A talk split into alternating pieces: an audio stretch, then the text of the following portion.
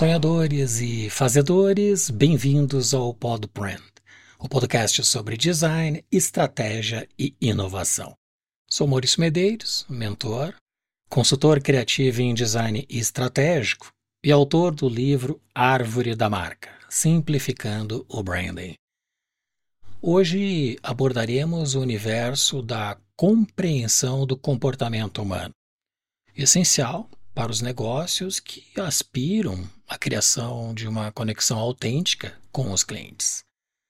A antropologia visual, a etnografia digital e o social listening são ferramentas que nos permitem captar as sutilezas e preferências implícitas dos consumidores.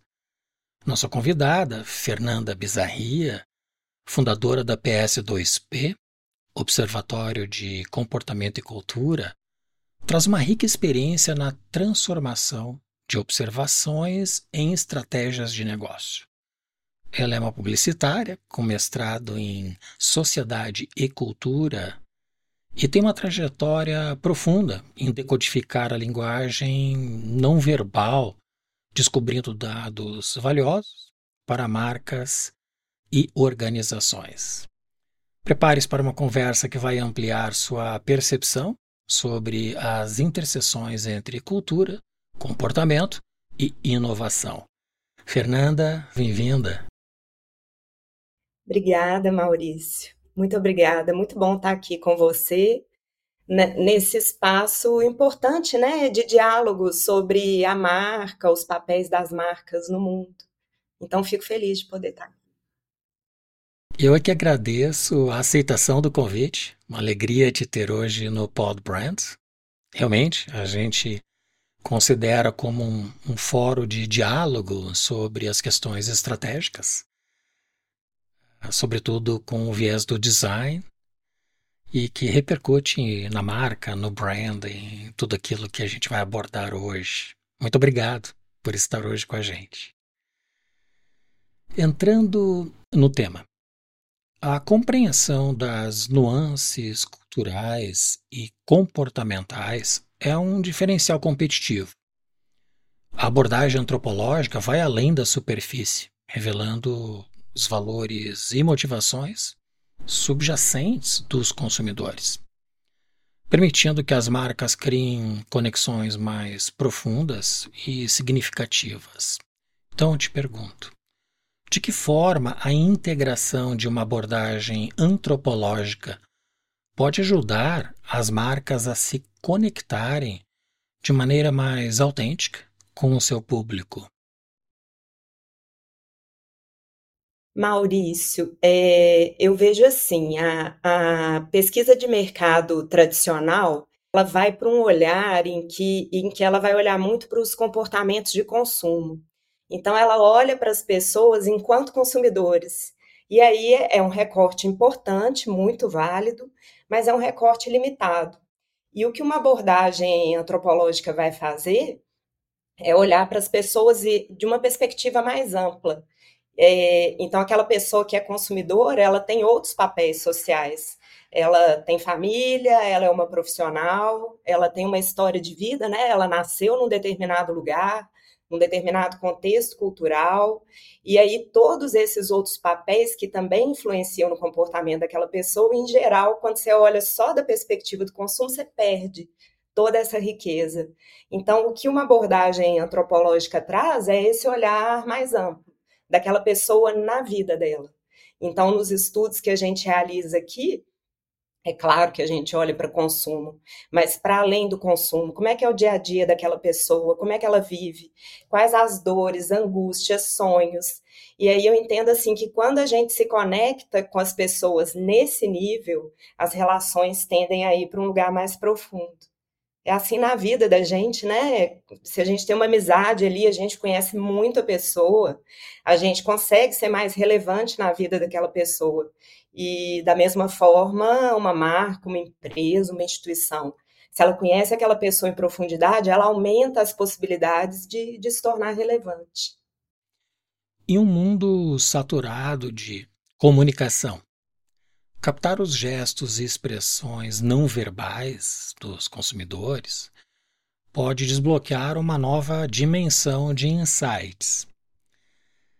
Como a antropologia visual é empregada na sua metodologia para decifrar os significados dos sinais não verbais dos consumidores e descobrir preferências e comportamentos que não são explicitamente expressos. Maurício, aqui a gente vai usar a imagem a partir de dois prismas. Então, a imagem ela entra nos estudos ou como um objeto de estudo, né? Então, é, é olhar para as várias imagens produzidas e que circulam o tempo inteiro como é, um objeto que pode me contar a respeito daquela determinada cultura e o que está acontecendo num determinado grupo.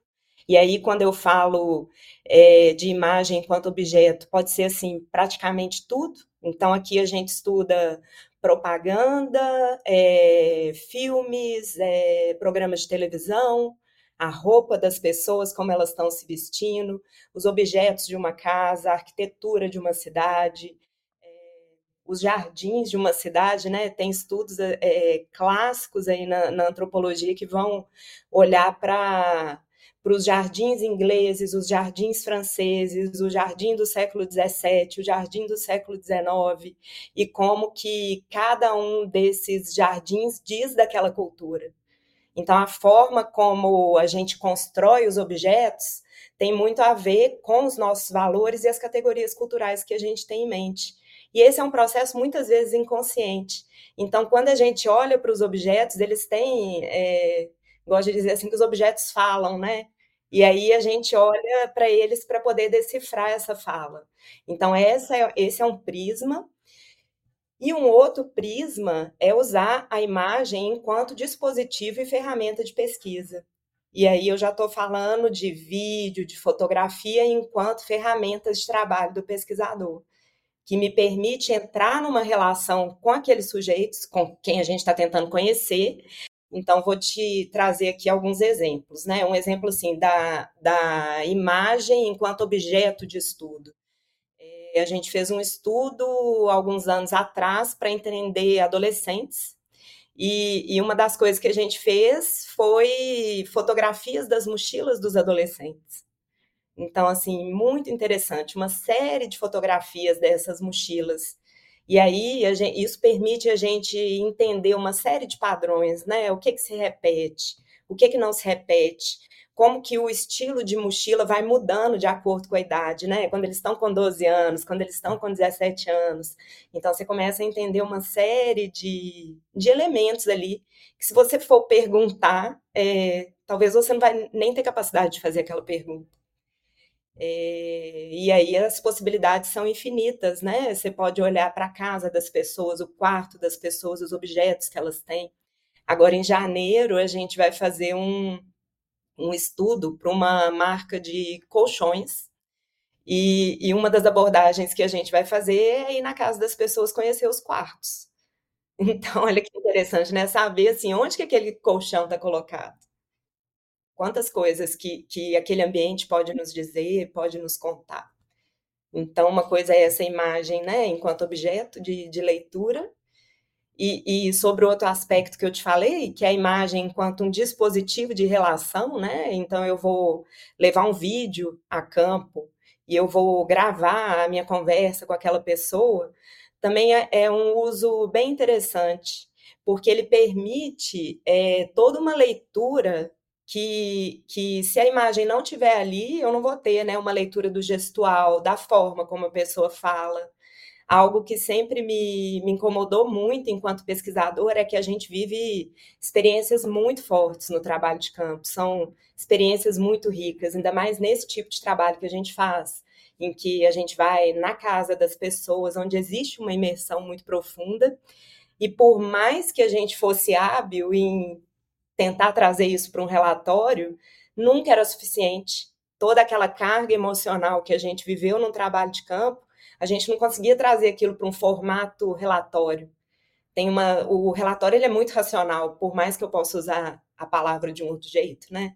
E, e aí ter ali a filmagem permite que outras pessoas tenham acesso a, a toda aquela carga emocional que a gente tem num, num trabalho de campo. É, fora a roupa da pessoa, o ambiente onde ela está, tudo isso está ali comunicando. Então, o vídeo, enquanto esse dispositivo de pesquisa, é algo que a gente utiliza muito. E mais recentemente, é, de 2013 para cá, a gente começou a experimentar muito também com processos de autoetnografia, em que a pessoa ela utiliza esses dispositivos para ela documentar ali a vida dela. E isso, na verdade, eu comecei já há alguns anos atrás, quando eu estudei na, na, na, Espanha, num curso que era de estudo sobre a cultura visual. O trabalho que eu fiz ali foi com, com comerciantes árabes no bairro do Raval, em Barcelona. E aí eu utilizei, eu dei para eles câmeras polaroids para eles levarem para casa e, e produzirem fotografias do seu dia a dia. E aí é interessante, porque eu, enquanto uma pesquisadora mulher e de outro país, eu nunca teria acesso à, à casa daquelas pessoas.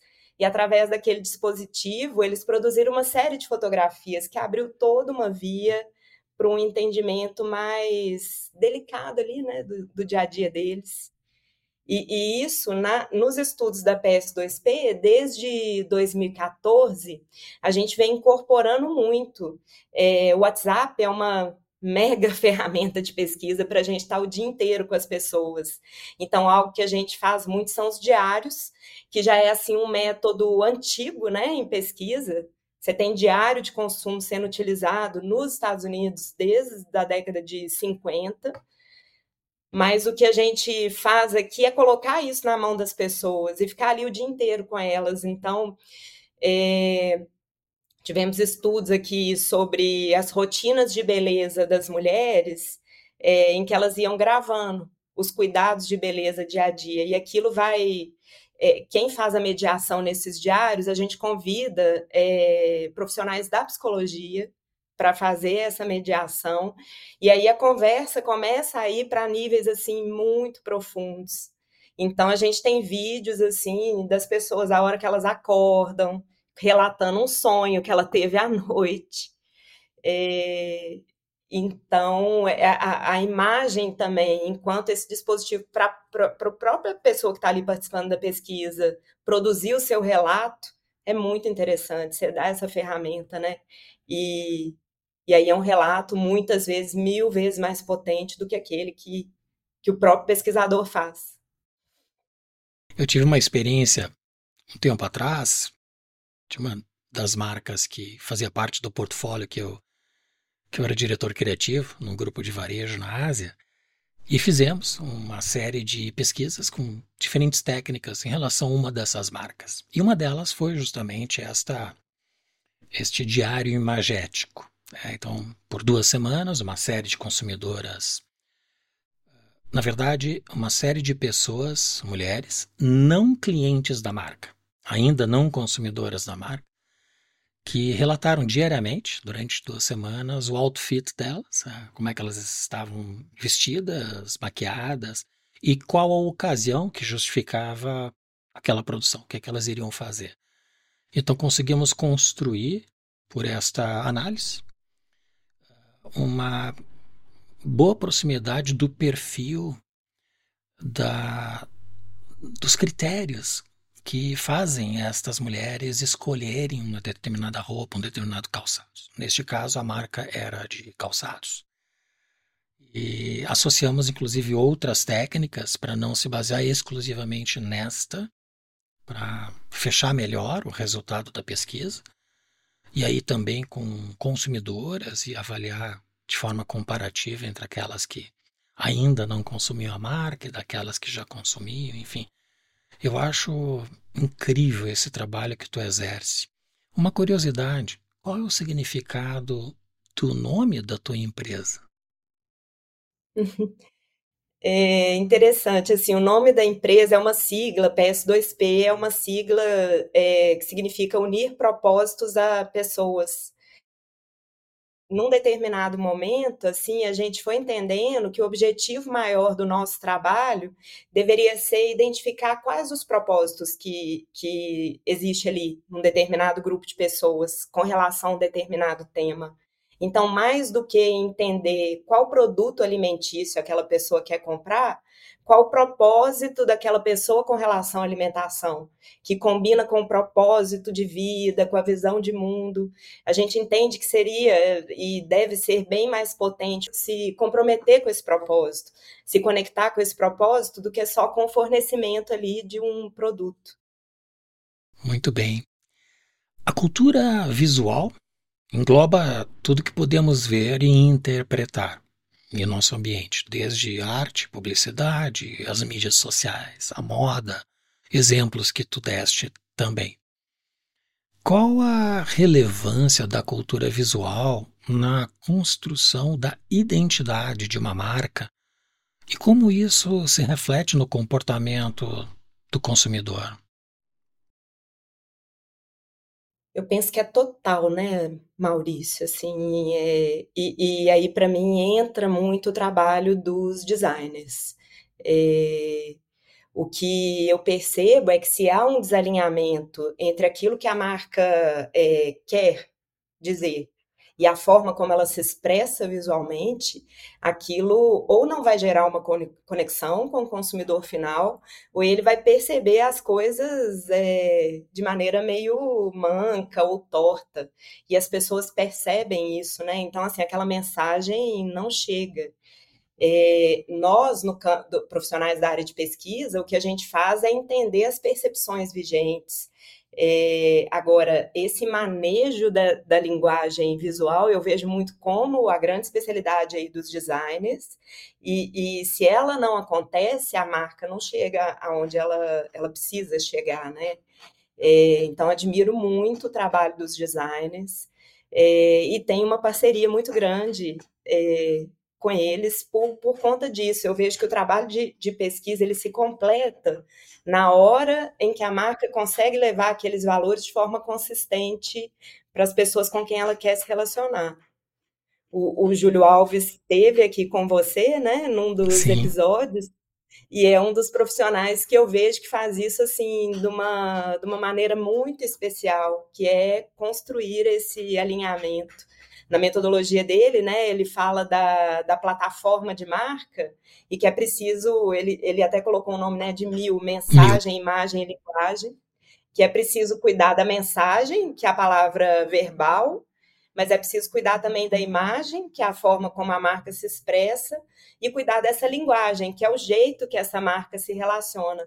Se isso não estiver alinhado, essa percepção não vai acontecer. E o que eu percebo é que a gente é uma sociedade que tem muita facilidade para falar da mensagem, né? O que eu quero dizer, ok. Mas na hora da imagem, assim, não há um letramento visual. A gente vê isso nas escolas, né? Tem um filho de, de 13 anos e ele tá lá na escola aprendendo a escrever, a fazer uma redação, a se expressar através da linguagem escrita, mas eu não vejo ainda uma educação para essa linguagem imagética, que deveria ser fundamental, né? Num mundo em que circulam tantas imagens. Então, assim, por isso daí talvez essa grande dificuldade das marcas de querer comunicar algo, mas ela não, não tem aquele código visual que permite comunicar isso dessa maneira. Isso eu vejo assim a grande especialidade dos profissionais de design, né? Com uma sensibilidade muito grande para o campo da imagem e com muito conhecimento para isso. Sim. Com o advento da internet, das mídias sociais, o social listening é uma ferramenta estratégica essencial nesta era digital, permitindo que as marcas monitorem conversas em tempo real, ajustando suas estratégias para se manterem relevantes. Você poderia explicar como o social listening permite às empresas antecipar tendências e adaptar suas estratégias de comunicação em tempo real? Sim. Antes disso, assim, só fazer um parênteses, né, Maurício, assim, da importância da, da ética, né, no trabalho de pesquisa. É, da, a gente, nesse trabalho de, de, leitura de comportamento, assim, a importância da gente é, garantir essa ética, entender que a gente está pesquisando não para manipular, mas para aproximar é, a, as ofertas de produtos e serviços daquilo que é a real necessidade das pessoas. E esse deve ser o, o, o, nosso grande guia. E, inclusive, nesse trabalho todo, assim, de, é, de etnografia digital, a gente tem muitos cuidados, assim, na hora que a gente vai, então, pesquisar uma determinada comunidade, uma comunidade online, é, e a gente entra naquela comunidade, a gente faz questão de dizer que está ali e o que está fazendo ali, para que as pessoas tenham consciência do que do que está acontecendo. Então, antes de entrar nesse tema, assim, né, é, é, importante colocar essa ética, porque o bom uso que a gente faz das ferramentas que a gente tem é que vai garantir que a gente continue tendo acesso a elas, né? Assim, as pessoas não são não são bobas, né? Nem manipuláveis. não se sintam invadidas. Sim, sim. E, e, mas é uma ferramenta, eu considero uma ferramenta fantástica. É, quando, quando eu comecei a ver o crescimento de redes sociais e as pessoas colocando tantas questões ali nas redes, né? Eu, enquanto pesquisadora, achei incrível. É, as pessoas estão falando espontaneamente. É, eu gosto de escutar o mundo, então que bom poder escutar o mundo através constantemente através dessas plataformas. Acho que o que o social listening pode trazer para nós é essa escuta constante, né? É essa possibilidade de o tempo inteiro estar escutando grande volume de pessoas falando espontaneamente, que é outro aspecto, né? Porque na, na pesquisa é, de mercado tradicional, em geral, a gente chega com perguntas prontas ali para as pessoas. E no social listening, as pessoas estão se expressando espontaneamente, livremente, e isso permite que a gente é, tenha acesso a certas leituras que, a princípio, se você chegasse com uma pergunta, você não teria. A sua própria pergunta, ela limita né, um campo de respostas. Então, o social listening para mim é essa grande vantagem da espontaneidade, assim, as pessoas estão ali falando livremente, a possibilidade de uma escuta constante, de um grande volume de, de, de, de comentários, enfim, toda essa produção que as pessoas fazem nas redes sociais, eu considero riquíssimo. E esse, esse olhar constante acho muito interessante também, porque é, Muitas vezes na pesquisa de mercado tradicional, você pode escutar o consumidor uma, duas, três vezes ao ano. Ali você está escutando o tempo inteiro. E, Esta é uma técnica você... que ela é dedutiva e não indutiva, né? Uhum, isso mesmo. E, e, a riqueza que vem disso, né? Assim, a gente tem alguns estudos aqui é, interessantes. Em 2015, é, logo quando a gente descobriu essas ferramentas, assim, a gente ficou muito empolgado com isso e fizemos um estudo sobre alimentação na, no social listening. E aí a gente monitorou a palavra comer, alimento. Então, assim, tema muito amplo. Né? O que, que as pessoas estão falando sobre comer, comida, alimento? E, e, juntou que tinha uma ferramenta que a gente é, contratou na época, que eles deixaram a gente ficar coletando infinitamente. E essas ferramentas são caras, né? Mas por algum motivo eles deixaram a gente ficar coletando durante muito tempo e a gente coletou 3 milhões de dimensões sobre o tema. E foi um trabalho riquíssimo, porque além desse olhar quantitativo que a ferramenta te ajuda a fazer, a gente também foi fazer um olhar qualitativo do que estava sendo discutido, em que contexto, quais imagens associadas àquelas falas. E a gente descobriu coisas muito interessantes desse olhar. É, uma das coisas que a gente, quando olhou para esse volume de informação, a gente falou, vamos pesquisar os momentos de consumo, né? Então, os momentos de, de alimentação do dia a dia. O que, que as pessoas falam de café da manhã? O que, que elas falam do almoço, do jantar? E, e olha que interessante, é, a gente descobriu um novo momento de alimentação que era a madrugada. Então, assim, com a nossa cabeça limitada, a gente nunca ia pensar que madrugada era um momento de alimentação, mas tinha uma série de adolescentes ali conversando sobre se alimentar na madrugada. Então, é algo que só um dado espontâneo consegue é, te oferecer, né? Fruto de uma observação. E outra coisa interessante que a gente viu nesse momento é que nessas conversas da madrugada, tinha uma série de adolescentes falando sobre como era difícil é, comer durante a noite e abrir um pacotinho de batata frita e não acordar a casa inteira. É ótimo. É. E é verdade. Mais de uma pessoa falando isso, assim. Então, olha que interessante. Quando que você ia descobrir um detalhe desse, né? Assim, que tem a ver com o design do produto, com o tipo de da embalagem. embalagem. Essa ferramenta que tu mencionaste, ou as ferramentas disponíveis, quais são os softwares que estão no mercado que atendem à análise, captação e análise de informações das mídias sociais, que não são as próprias mídias sociais. Maurício, ótima pergunta e tem a ver até com uma algo que eu queria trazer aqui. É, primeiro te falar assim que o que, que eu percebo é, lá para 2014 eu via muitas ferramentas. Acho que era aquele primeiro momento de desenvolvimento. Então tinha vários é, vários, vários profissionais da área de tecnologia desenvolvendo isso. Então, tinha ferramentas na Inglaterra, nos Estados Unidos e brasileiras também. Agora, eu não vou me lembrar o nome, mas tinha uma ferramenta incrível do pessoal aqui de Belo Horizonte, criada dentro da, do, do Departamento de Ciência da Computação da UFMG, e uma ferramenta desenvolvida por e para pesquisadores, assim, que era uma ferramenta maravilhosa. Ao longo do tempo, o que, que eu vejo que foi acontecendo? Essas empresas foram sendo compradas por outras e o número de, de ferramentas foi diminuindo.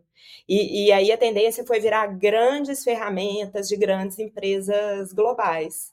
E essas grandes ferramentas das grandes empresas globais, elas não atendem só ao campo da pesquisa, elas vão atender também as marcas que querem interagir com é, seus consumidores no dia a dia. Então, elas são muito usadas para é, mapear quem está falando de uma determinada marca para que a marca possa ir lá interagir com aquela pessoa, ou mapear as interações dentro da própria rede de uma marca, que é algo importante, é fundamental. É, mas nós, pesquisadores, ficamos assim um tanto quanto a pé de ferramentas é, eu te digo isso hoje. Então, assim, não vou citar nomes, mas existem aí três a quatro grandes ferramentas que, que todo mercado conhece. Quem digitar no Google vai achar rapidinho. E, mas eu vejo elas muito limitadas para o trabalho de pesquisa. E um outro ponto, que aí não tem a ver só com elas, é, mas tem a ver com as próprias redes sociais, é que ao longo do tempo essas redes sociais foram diminuindo as possibilidades de leitura dos dados que são colocados ali. Então as APIs das redes sociais elas foram cada vez mais limitando, limitando. Esse estudo que a gente fez em 2015 a gente não faria hoje, porque Facebook não não libera seus dados. Instagram só te deixa pesquisar hashtags quem usa hashtags, né? Não é todo mundo. Então você tem um mundo de conversa que se perde. TikTok ainda não abriu para esse tipo de leitura. Então hoje que a gente tem assim é unicamente o Twitter e olhe lá que daqui a pouco ele está fechando. Então, é, é e, e, aí eu considero assim um grande desserviço das redes sociais, porque aquilo é para ser um campo de diálogo. Então, na medida em que eu consigo ler o que está sendo produzido ali, eu consigo dialogar mais mas eles guardam esses dados para eles, né? E, e... É, isso ocorreu fortemente depois do case da Cambridge Analytica.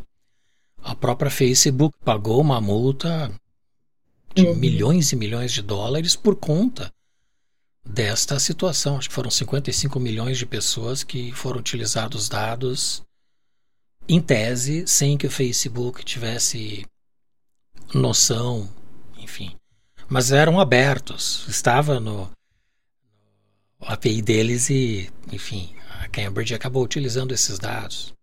pra, em vários países.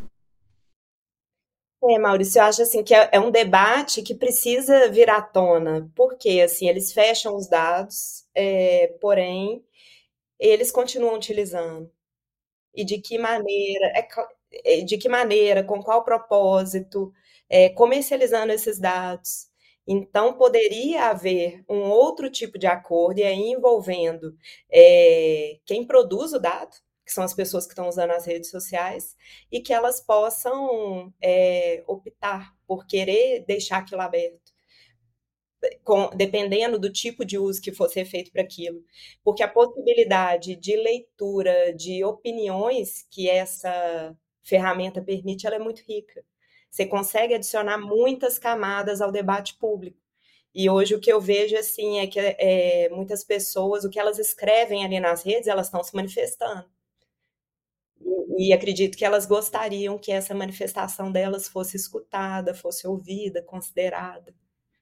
Então, certamente. Seria importante esse, esse debate, né, em torno de, de como. É, basta tudo isso ser conduzido por um código de ética que preserve limites, mas que possa liberar o acesso, né, para que se faça um uso positivo desse conteúdo é que para as redes de mídias sociais, eles rentabilizam muito mais vendendo a informação para as empresas do que para empresas de pesquisa. Empresas de produção de consumo, de produtos de consumo, eu digo. Procter Gamble, Nestlé, enfim, todas as grandes corporações globais. Compreender as interações online, aprofundando um pouco mais dentro deste tema, pode revelar padrões de comportamento e preferências dos consumidores que são invisíveis em ambientes offline. De que forma a etnografia digital difere da etnografia tradicional e quais outras vantagens, além das que tu já citou, ela oferece no contexto de análise do comportamento online. Primeiro, assim, Maurício, dizer que eu sou muito é, defensora da combinação de métodos, assim, nunca. E você trouxe isso um pouco também é, no, numa fala sua. É, então, assim, nunca eu vou achar que uma única metodologia vai ser capaz de entregar uma leitura complexa. Então, acredito muito em ser utilizado junto, é, mas que cada ferramenta de pesquisa, cada metodologia vai te dar uma grande vantagem, assim. E, e no caso da, da etnografia digital, que eu vejo muito essa questão da temporalidade, é, de permitir uma temporalidade de contato maior com alguns grupos que, que você está investigando. Então, um pesquisador que vai a campo fisicamente, ele tem um limite ali do tempo dele. Ele pode ficar um tempo com aquele grupo, mas ele vai ficar o quê? É, um mês, dois meses, um ano. É, e o, o, o, que, o que eu vejo que acontece é, na etnografia digital é a possibilidade de conviver constantemente com vários grupos. E então eu participo de várias comunidades no Facebook que são ativas em debates sobre temas como alimentação, é, beleza, e, e tem algumas que eu estou ali há mais de quatro anos. Mas isso não seria possível se fosse uma inserção física ali, né? Então, essa possibilidade de um, de um acompanhamento constante do debate é muito interessante um, um caráter menos invasivo, eu diria, né? Assim, se eu estou fisicamente ali com a pessoa, de alguma maneira, essa minha presença é, pode ser um pouco invasiva. E se eu estou num grupo, aquela pessoa escolhe o que ela quer mostrar, o que ela quer publicar, é, de forma espontânea. Então, também seria uma outra vantagem. Certo. A internet ela é um terreno fértil para o surgimento de subculturas cada uma com seu próprio conjunto de normas e valores. Como a PS2P utiliza a etnografia digital para entender eh, estas subculturas emergentes na internet e seu potencial para as marcas? É, muito nesse trabalho orgânico de ir é, entendendo os grupos existentes, de ir aprofundando na, nas conversas que existem dentro desses grupos. E aí, assim, eu acho que as comunidades, elas nos ajudam muito, né? É, já existem comunidades formadas, seja grupos de WhatsApp, debatendo sobre um determinado tema ou falando de um determinado estilo de vida as comunidades de Facebook, que apesar de ser uma rede aí mais antiga, ela ainda tem uma vida forte ali, né? É, muitas vezes as comunidades que surgem em torno de um determinado influenciador ou influenciadora, né? Às vezes aquele, aquele influenciador ele oxigena um debate que você tem acesso àquela comunidade que está ali junto com eles. Então é muito de ir mergulhando. Tem, te contar um exemplo prático que acho que talvez vai, vai ajudando. A gente estuda é, comportamentos com relação à beleza já há bastante tempo também, desde 2014, é um tema recorrente aqui. E eu vejo que a gente foi aprofundando a partir da combinação de vários métodos digitais. A primeira coisa que a gente fez é, nesse, nessa perspectiva de entender a relação da mulher brasileira com a beleza no digital foi um social listening grande lá em isso foi em 2014 e e nessa época, os dados que você tinha disponíveis, as grandes estatísticas sobre a relação da mulher com o cabelo, falavam que 62% das brasileiras queria ter o cabelo liso. E aí, nessa época, a gente rodou um social listening que em dois dias a gente coletou 52 mil postagens sobre cabelo.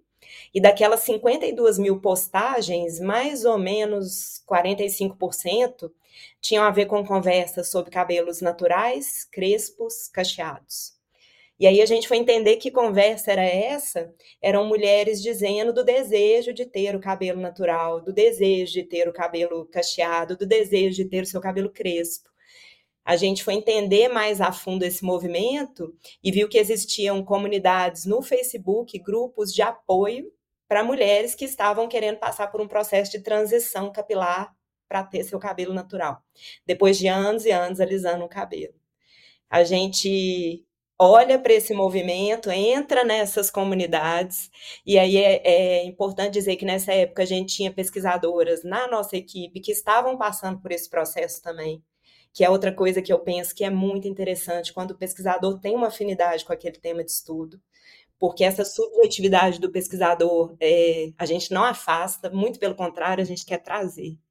É, é um sujeito que faz a pesquisa. E se aquele sujeito tem uma afinidade com, com o tema, é muito interessante. Então, essas pesquisadoras passaram ali mais ou menos quatro meses nessas comunidades, entendendo as interações, entendendo a jornada pelas quais aquelas mulheres passavam, e foi um estudo riquíssimo. E a gente viu que aquilo era algo que estava mexendo muito com as mulheres que passavam por esse processo, principalmente no momento de abandonar a química. Algumas raspam o cabelo para poder ver nascer o novo cabelo. E, e, a gente achou aquilo assim um processo muito intenso, bonito, e a gente começou a fazer alguns diários com essas mulheres, acompanhando diariamente o que, que acontecia nessa jornada de transição.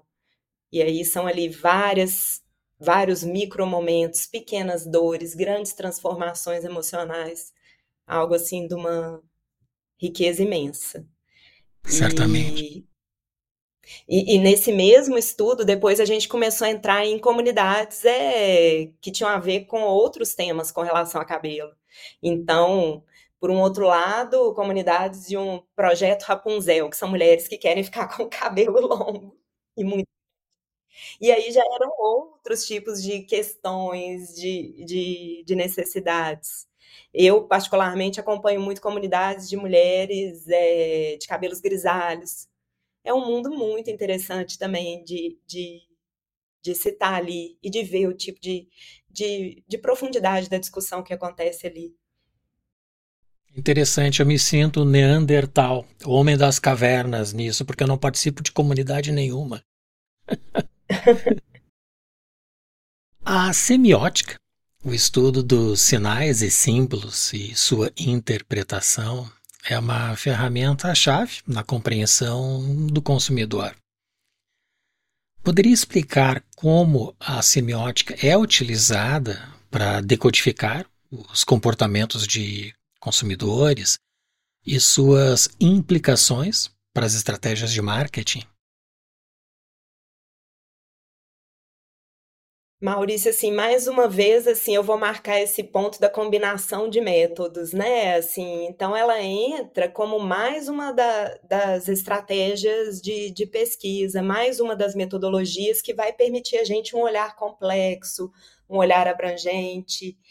É, mas a semiótica ela vai falar desse estudo dos signos e da produção de significados na, na cultura.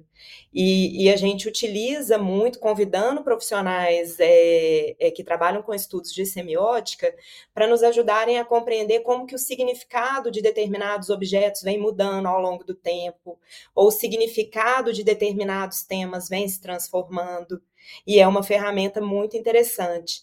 É, vou te dar alguns exemplos também.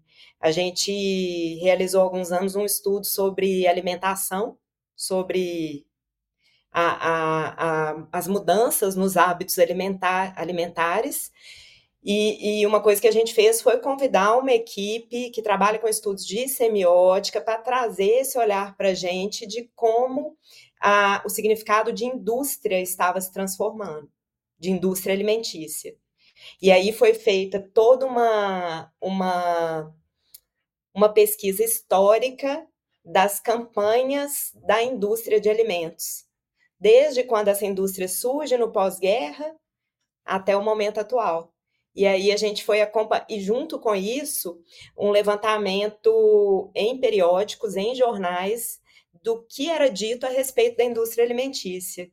E aí é muito interessante, porque você vai acompanhando desde o pós-guerra, qual era o significado? Como que as primeiras indústrias alimentícias começam a construir o significado de um alimento industrializado? Como que aquilo é recebido pela sociedade? Depois, mais para frente, nos anos 80, período em que no Brasil é, a mulher começa a ir para o mercado de trabalho com muito mais força, vem a indústria com outras propostas de praticidade. Como que ela propõe isso? Com que tipo de significado, como é que a sociedade recebe isso. Então, é, é, é muito interessante acompanhar como que o significado de algo vai mudando ao longo do tempo. Nos estudos de beleza também, no, num dos estudos de beleza que a gente fez, é, a gente convidou uma equipe para fazer um olhar sobre o padrão de beleza da mulher brasileira a partir do rosto das protagonistas de telenovelas. Então, fomos pegando desde as primeiras telenovelas quem eram as protagonistas, que padrões isso me conta, quando que esse padrão começa a ser abalado, por que ele é abalado, qual que é a repercussão que isso gera. Então, é uma, uma ferramenta muito interessante para entender significados ao longo do tempo. Essa abordagem sócio-histórica também ela é muito importante, né? O significado de algo hoje, ele não é dado natural, ele tem a ver com uma história. É, e essa, entender essa história e como nós chegamos até aqui é fundamental para entender também o porvir, né? O que, que vai vir aí para frente. É, são disciplinas sinérgicas né, que trazem essa soma de resultados.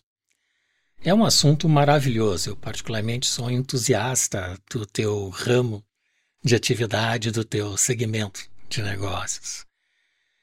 Bem, nós entramos agora no Pinga Fogo. São três perguntas que eu faço a todos os convidados. A primeira delas: quais são as virtudes do empreendedor de sucesso? Maurício, eu, eu percebo, assim, pelos que eu já pude acompanhar mais de perto, eu percebo que duas grandes virtudes é uma capacidade de mudança, capacidade de realizar mudanças, junto com uma capacidade de adaptação. Porque para uma empresa chegar onde ela, ela planeja chegar, essa empresa vai ter que se transformar mil e uma vezes. e para ela conseguir seguir acompanhando as mudanças que, sociais que acontecem e se conectando com as demandas das pessoas, ela vai precisar se mudar constantemente.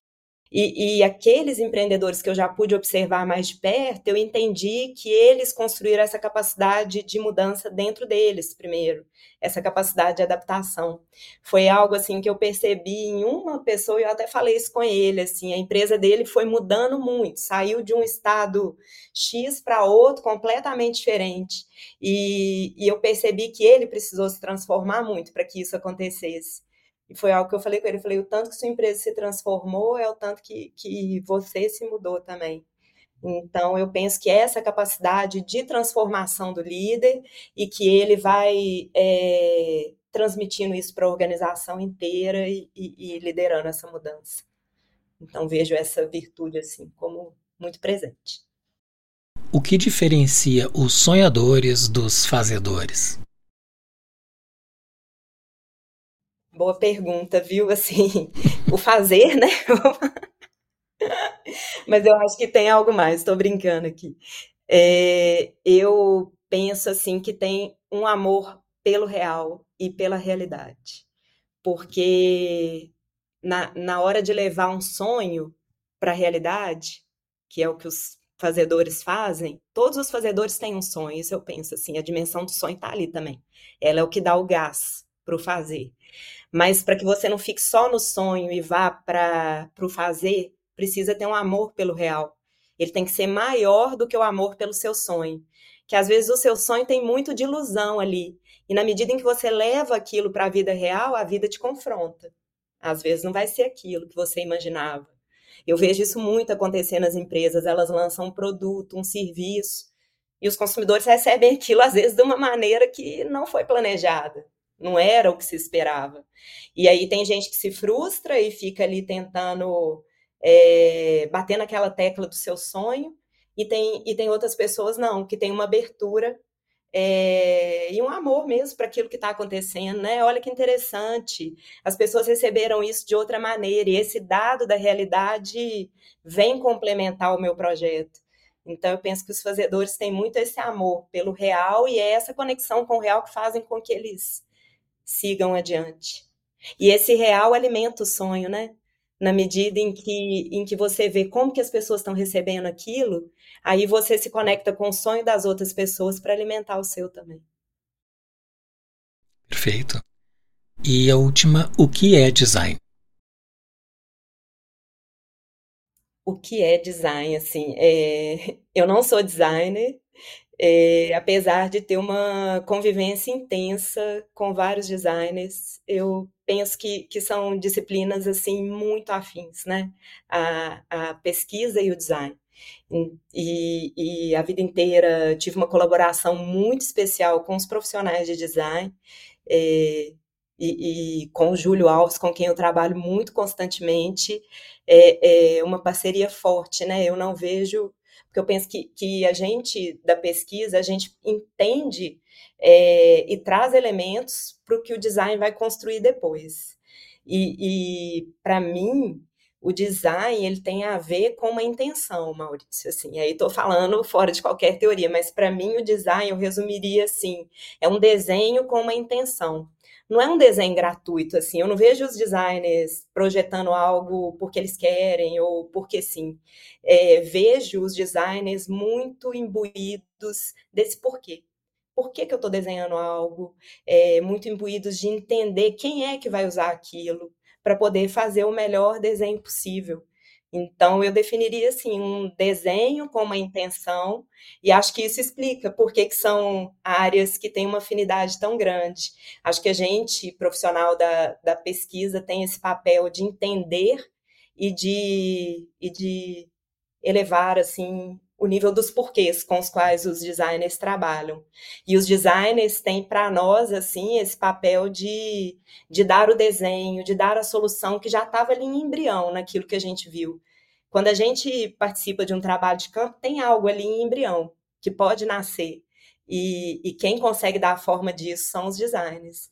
Então, eu sou absolutamente fã assim, dos profissionais dessa área. Gosto muito. Muito bem. Nós entramos agora em uma das sessões mais apreciadas, que é a indicação de leituras. Quais livros impactaram a sua trajetória? Nossa, muitos livros, Maurício, muitos. é até difícil responder, mas é, fiz uma seleção para trazer aqui hoje. É, a gente falou muito aqui né, de netnografia, de pesquisa digital. Tem um livro que chama Netnografia, Realizando Pesquisa Etnográfica Online, do Robert Kozinets. É um livro de 2014. Ele é uma espécie de manual. Ele não é nem um livro tão profundo, mas eu vejo que o valor dele foi de ser assim um dos primeiros a, a tratar sobre esse tema de uma forma simples e quase que um primeiro manual para quem quer entrar nesse mundo. Eu penso que todas as pessoas que em 2014 estavam querendo experimentar com etnografia digital tiveram acesso a esse livro. Então, acho que é um bom começo. Um outro livro é, que, que me formou muito e, e que impactou muito minha trajetória é um livro que chama Dialética do Olhar, é, o Projeto das Passagens, de Walter Benjamin. É um livro da Susan Buckmoss, que é uma filósofa americana, e ela vai, nesse livro, recriar um livro que nunca foi escrito pelo Walter Benjamin. Walter Benjamin, um filósofo judeu-alemão, que viveu em Paris é, durante a Segunda Guerra Mundial, e, e, e ele, no, em fuga é, para a Espanha, ele morre durante essa fuga, e, e, ele não conclui um dos trabalhos de pesquisa que ele estava realizando, que era um projeto para entender a cultura e a sociedade de massas a partir do que ele via em Paris. Mas o que fica disso são os arquivos desse pesquisador. E esses arquivos eram fotografias, citações, imagens, propagandas, fotos de galerias. E, e o que a Susan Buckmoss vai fazer é recriar esse livro a partir dessas imagens. E, e é um trabalho muito bonito e, e para mim me impactou enquanto pesquisadora, porque é isso de como as pequenas imagens nos contam a respeito de uma determinada cultura. O que o Walter Benjamin estava lendo ali naquela Paris da década de 30 explica muito do que a gente vive hoje. E entender que aquele embrião de entendimento estava numa imagem, né? Foi algo muito forte para mim. É um livro que eu recomendo porque não é um livro é, acadêmico. Ela escreve para qualquer pessoa que tenha, apesar de muito profundo, mas ela escreve para qualquer pessoa que tenha interesse no tema. Então, esse é um livro que me formou muito. Mas você falou que podia indicar mais, né? Então, eu também é, trouxe três indicações aqui dos que eu estou lendo agora que aí, para mim, os que eu estou lendo no momento são, em geral, os mais fortes, os que eu estou ali me conectando mais. Eu tenho esse hábito de ler mais de um livro ao mesmo tempo, Maurício, eu acho que vem do signo de gêmeos aí, então eu vou transitando entre, entre um livro e outro, e os que eu estou transitando agora, é, tem um que eu estou gostando muito, estou lendo aqui no, no Kindle, uhum. é, ele chama A Visão Sistêmica da Vida, uma concepção unificada e suas implicações filosóficas, políticas, sociais e econômicas. É um livro do Fritos Capra é, e do Pierre Luigi Luisi. O, o Capra é esse, filó, esse físico, né, que, que escreveu o Tal da Física, O Ponto de Mutação, livros muito famosos, e, e ele se junta com esse químico para falar, para fazer um, um, grande livro que resume é, parte da obra dele sobre o pensamento sistêmico. Então, é um livro que vai falar é, do pensamento sistêmico como um caminho de solução para as dificuldades que a humanidade enfrenta hoje, e vai falar muito da crise que a gente vive é, enquanto um resultado de uma visão de mundo mecanicista, redutora, que é essa visão que vem aí a partir do, da ciência do século 17 e que, e que vai é, trazer uma visão de mundo e uma metáfora de mundo enquanto mundo, enquanto uma máquina, uma engrenagem, e que caberia ao homem dominar essa máquina, dominar essa engrenagem. Eles vão dizer assim que a crise que a gente vive é uma crise de percepção, que é essa percepção de mundo que nos leva aonde estamos hoje e que para que ocorram mudanças a gente precisa voltar a uma visão sistêmica de mundo, que é entender é, que, que a Terra é um grande organismo vivo, interligado, que estamos todos conectados e que o ser humano é mais um dos elementos dessa teia da vida e que a gente precisa voltar para esse lugar. Então é, é, é, um livro muito bonito, assim, tô, tô gostando muito de ler e eu penso que tem muita afinidade com as empresas, é, porque essa visão mecanicista, redutora, ela está dentro das empresas, numa visão departamentalizada, né? Ou numa visão que olha só para os aspectos financeiros, econômicos e não consegue abranger, olhar, abranger, né? E, e olhar para um todo. Então é um livro muito especial que eu recomendo muito. E, e, e os outros que eu estou lendo no momento, esse aqui, então A Queda do Céu, Palavras de um Xamã Yanomami, é um livro do Davi Kopenawa, que é essa grande liderança Yanomami, escrito em colaboração com o Bruce Albert, que é um antropólogo que trabalha com eles já há vários anos. E, e esse livro eu recebo ele assim como uma grande devolução do olhar. A nossa sociedade é uma sociedade que que está o tempo inteiro querendo conhecer o outro, pesquisar o outro. Quando eu falo a nossa sociedade, a sociedade ocidental, branca, e, e, e, o que o Davi vem nos dizer aqui nesse livro é assim, tá, deixa eu contar o que eu vejo de vocês e deixa eu contar o que eu acho que a ação de vocês, é, o que eu percebo que a ação de vocês está fazendo com o mundo.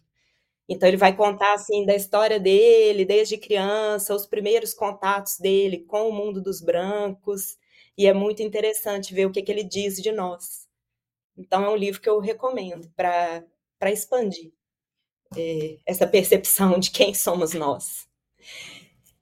E um último livro é, que eu tô, tô lendo nesse momento, esse aqui me foi indicado por um amigo e uma amiga, é um livro que está até comigo aqui emprestado, mas que eu estou gostando muito, desfrutando muito, uma bibliografia que está em inglês.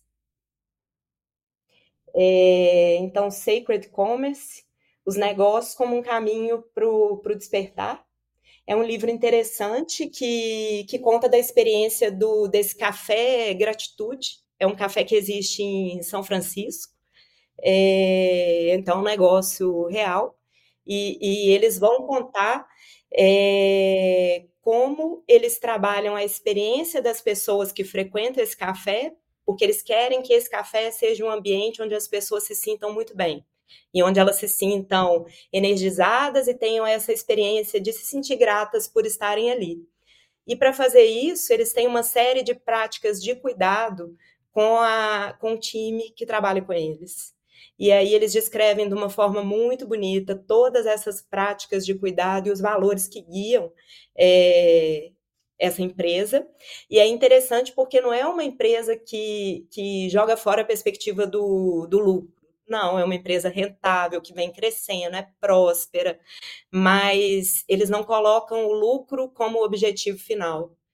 O, o, o lucro é uma forma de fazer com que aquele negócio dê certo e que seja bom para quem frequenta e bom para quem é, trabalha ali.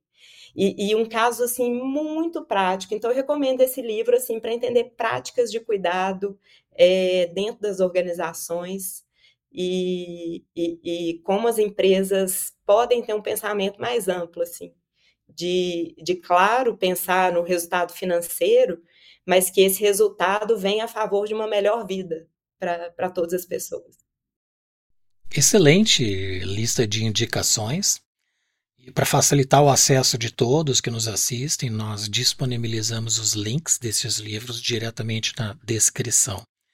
Além disso, eu convido vocês a explorarem na seção livro no site podbrand.design Lá nós reunimos uma curadoria com mais de 250 livros recomendados por nossos convidados.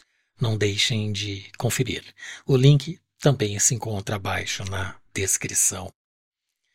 Muito bem, eh, me despertou muita curiosidade intelectual esses livros que tu recomendaste. Indo para o final, eu trago ainda a pergunta da Caroline Garrafa. Ela é fundadora da Santé, que é uma empresa inovadora né, em consultoria em cultura organizacional e que esteve na semana passada no Podbrand. Ela formulou esta questão sem ter ideia de que seria você nossa próxima convidada. E a pergunta dela: o que é felicidade para você? Pergunta profunda, né, Maurício? E bonita. É, para mim, felicidade ao longo dos anos, ela tem sido cada vez mais é, pequenos momentos. Pequenos momentos em que eu consigo estar tá, é, tranquila comigo mesma, com a mente mais serena, mais tranquilizada. É, eu sinto que, que quando eu era mais jovem tinha muito a ver com, com coisas que aconteciam, né? Uma viagem, uma notícia boa que eu recebia, com algo que estava muitas vezes fora de mim. E, e o que eu venho experimentando ao longo dos anos é que tem muito mais a ver com o estado interno. Então, eu diria que felicidade é um estado interno e que ele acontece ao longo do dia, né? Pode acontecer quando é, eu encontro alguém, é, pode acontecer quando eu entendo algo, né? Tem muito prazer no estudo, no conhecimento, de entender as coisas, nas pequenas observações que a gente faz no dia a dia. Então, eu diria que tem muito mais a ver com como a gente está internamente do que como algo de fora. E que não é efusiva, grandiosa, ela é mais calma, serena. Certo. Interessante que este é o 72 episódio do Pod Brand.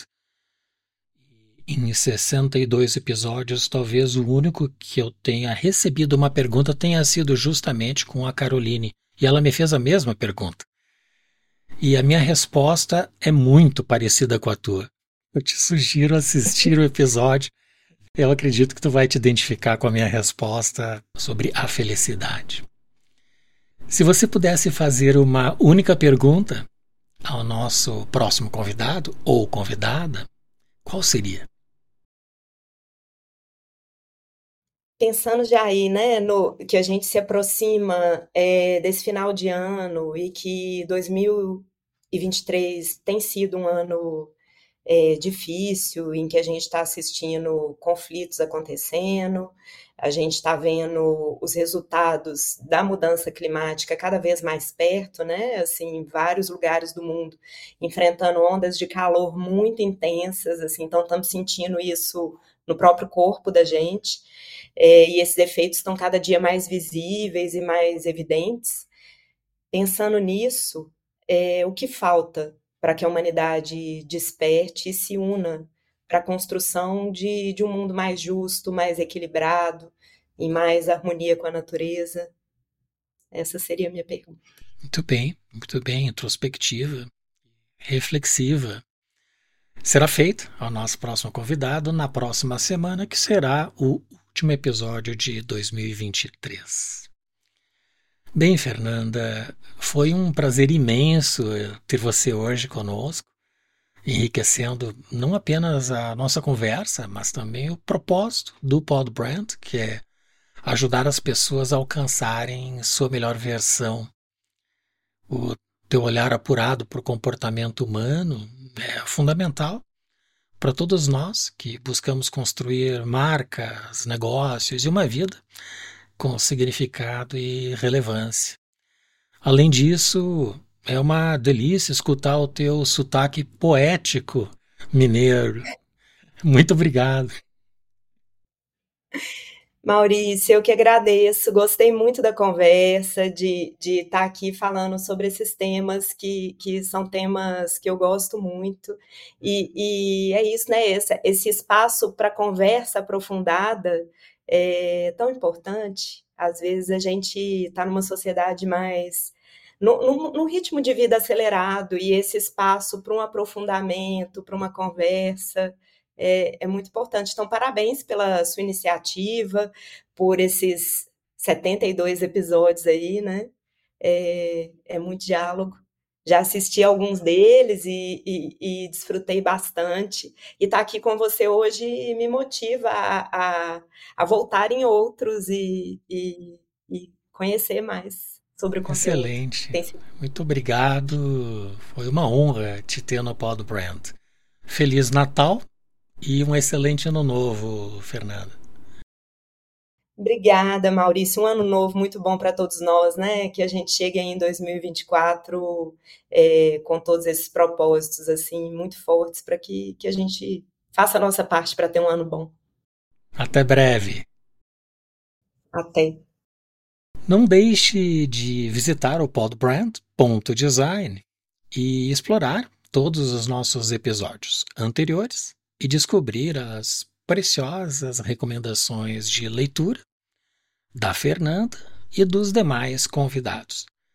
Faça um favor a nós e a alguém que possa se inspirar. Compartilhe este episódio e se inscreva em nosso canal. O mundo precisa de mais sonhadores e fazedores que buscam incessantemente a sua melhor versão. Nos vemos no próximo episódio aqui no Podbrand, o podcast do design.